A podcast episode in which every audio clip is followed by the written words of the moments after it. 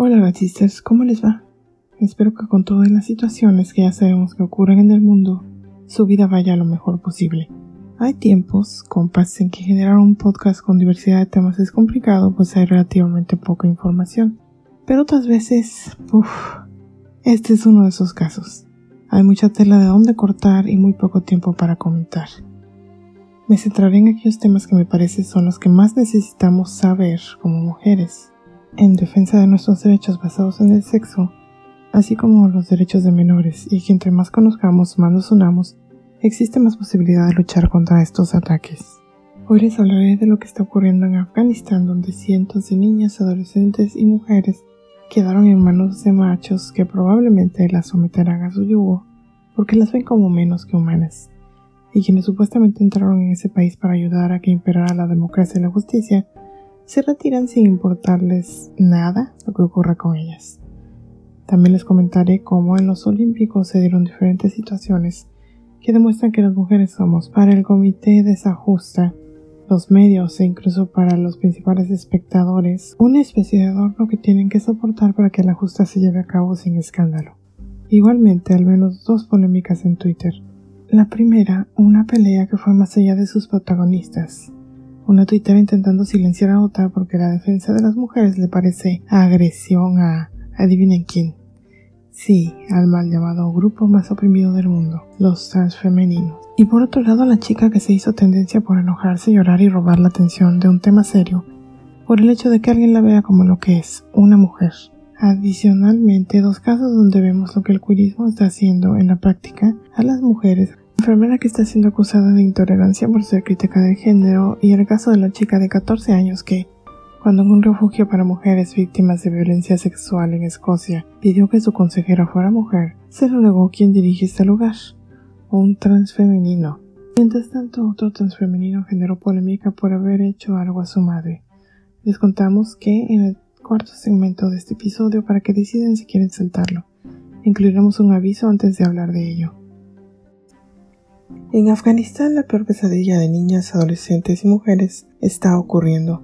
Los talibanes están tomando de nuevo las ciudades principales e imponiendo su régimen religioso. Y como sabemos, su tipo de religión implica para ellos quitarle todas las libertades a cualquier persona del sexo femenino. Ellas van a tener ahora si nos guiamos por los precedentes, que dejar la escuela, sus trabajos, no podrán salir siquiera a comprar alimentos a no ser que vayan con un varón mayor de edad, no podrán ser vistas por un médico varón, pero como no hay médicas mujeres, puesto que se les prohibió ejercer, su salud y sus vidas podrían estar en peligro. Tendrán que salir con burcas a la calle, una vestimenta que va de pies a cabeza, y si por accidente se les ve algo de piel, tobillos, pies, manos, muñecas, serán golpeadas con palos. Sin contar que muchas temen que casen a niñas y adolescentes con los combatientes, lo cual es matrimonio forzado o violación. Y todo mientras que, cuando esta guerra inició, uno de los pretextos fue proteger al pueblo de la amenaza talibán, lo cual incluía, por supuesto, evitar el total pisoteo de los derechos humanos de las mujeres. Pero en cuanto Estados Unidos comprobó que no podía sacarle más provecho monetario ni político esta guerra, por supuesto ese motivo dejó de importar. Y así de nuevo, el país que se ostenta como The Land of the Free, la tierra de los libres, y los máximos defensores de los derechos humanos, decidió dejar un territorio donde muchos sufrirán, pero sobre todo las mujeres. Pero ¿qué importa al país que prefiere generar leyes que favorezcan a los que se identifican con mujeres que defender los derechos de quienes nacieron así? En los Olímpicos vimos lo mismo de siempre, posturas sexistas respaldadas por el Comité Olímpico Medios así como por todos los misóginos de siempre. Para muestra dos botones. Las críticas a Simone Biles por rendirse y no participar en los eventos finales de su disciplina, la gimnasia, excepto una justa individual esto sin tomar en cuenta que en su caso una situación mental por supuesto que es peligrosa, al crear una potencial distracción y con mucha posibilidad de daño permanente o incluso la muerte. Los giros y acrobacias que realizan pueden dejar y han dejado cuadriplégicos a los gimnastas. Pero eso sí, los medios no tuvieron problema en comparar dos disciplinas completamente distintas, como el tenis y la gimnasia, e incluso publicaron una declaración de un tenista, Novak Djokovic, quien tuvo a bien decir, aunque afirman que no fue en relación a Biles, que la presión era un privilegio, para después, cuando perdió en su disciplina, romper dos raquetas contra las gradas y la red, además de no participar en el juego de dobles con su compañera Nina Stojanovic. Y pues seguimos esperando que los medios lo critiquen tanto como a Biles. En otra muestra de que el sexismo y los estereotipos sexuales siguen siendo perpetuados por los misóginos de siempre, más los que pretenden ser el colectivo más vulnerable del mundo, una arquera surcoreana An San fue criticada por misóginos por su cabello corto, lo cual le valió para que le dijeran feminista, y no como elogio, obviamente. Por supuesto, Ansan ignoró a los que escupían odio a través de las redes sociales y ganó oro, pero ¿y las autoridades defendiéndola? Exacto, brillaron por su ausencia. Justo antes de que terminaran los Olímpicos, el COI afirmó que revisaría los criterios sobre incluir trans femeninos en justas femeniles sobre no excluir a mujeres con niveles de testosterona mayor al habitual, entre otras situaciones fomentadas por el ambiente queer, aunque esto es algo que decidieron demasiado tarde, pues ya permitieron la participación de un transfemenino en alterofilia y dándole un espacio a una mujer. En Twitter, una pelea entre una tuitera influencer de casi 30 años y una de 18 generó ruido entre las defensoras de una y de otra aunque algunos lo pueden catalogar como un chisme, un pleito entre mujeres, para disminuirlo, en realidad es un pleito entre filosofías y formas opuestas de hacer las cosas. Todo inició cuando la joven de 18 años realizó un video donde menciona las razones por las que algunos y algunas usan la calumnia TERF para referirse a ciertas feministas, las que creen en los derechos de las mujeres basadas en el sexo, en que las mujeres tenemos derecho a espacios separados para nuestra seguridad, Injusticia en los deportes, que se ponen a hormonar y mutilar menores para darle legitimidad al culto queer, etc. Por supuesto, la otra tuitera, que desde hace tiempo se ha instituido como defensora de los trans, decidió acusarla de agresora de odiante transfóbica, ya saben. Pero esta vez se encontró con que hubo muchas que le cuestionaron sus argumentos y sus métodos. Enviar a todas sus aliadas a molestar a alguien que expresó su opinión sin dañar materialmente a nadie Pedir que cada quien tenga sus espacios y sus causas, como bien lo sabemos, no es agredir, y que lo hiciera de una adulta a una adolescente, justificándose en su defensa de los derechos de los hombres. No diré ni sus nombres reales ni sus cuentas en la red social, pero sí diré lo siguiente. Si centrar a las mujeres en nuestra lucha y oponernos a que, con el pretexto de pedir sus derechos, un grupito de trans, porque no son todos, también hay trans que se oponen a este tipo de acciones, es, según ellos, o de transfobia, podemos ver bien cuál es su intención. Asustarnos, callarnos, censurarnos y hacernos a un lado. Y de mil maneras no lo permitiremos.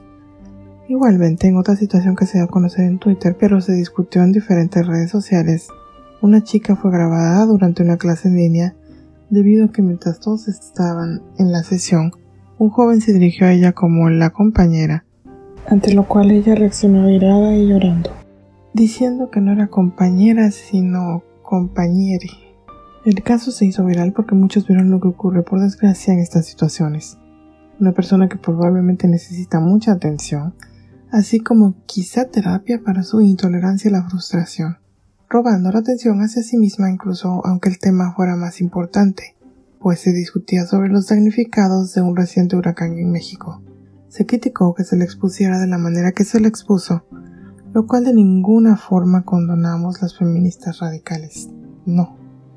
Pero desde este podcast queremos señalar varias cuestiones. Una, que el joven le pidió disculpas de inmediato a ella, aunque quizá esto simplemente aliente el ego de estas personas que parece que quieren que todos los traten como algo especial. 2. En su misma biografía que circuló por las redes, ella establecía que no le importaba cómo le dijeran. Él, ella, ella, lo cual dice que espera que todos estén al tanto de cómo debe uno dirigirse hacia ella.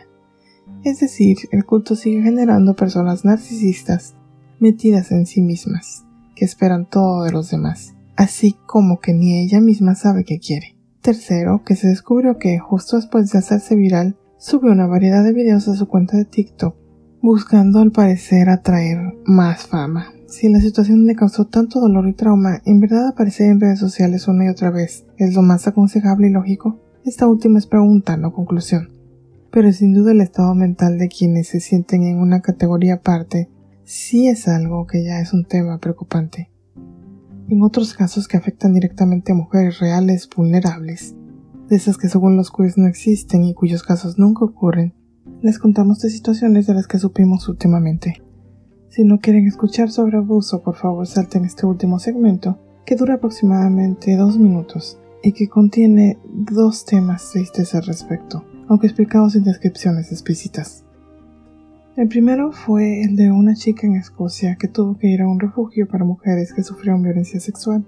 En teoría, estos lugares, por la naturaleza de lo ocurrido y porque los perpetradores en más de un 90% son hombres, debería ser un espacio separatista, pero no ni más ni menos que un transfemenino lo dirige.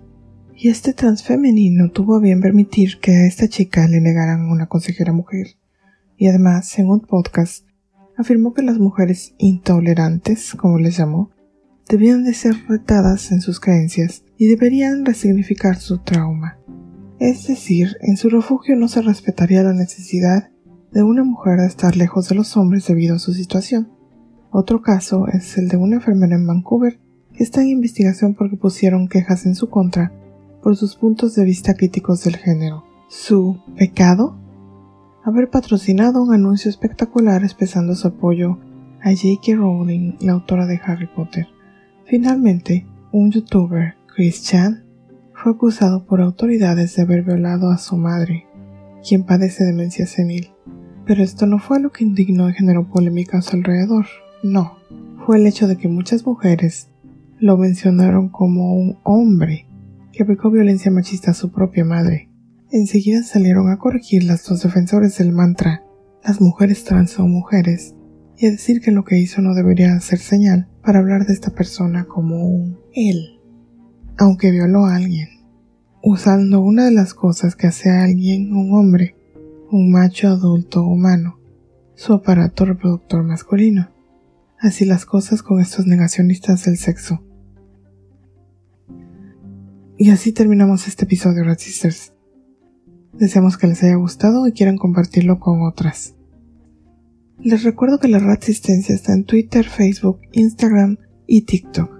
También que pueden escuchar este podcast en Spotify, Google Podcasts, Apple Podcasts, Breaker, Radio Public, Overcast, TuneIn, SoundCloud, iHeartRadio y en Anchor FM.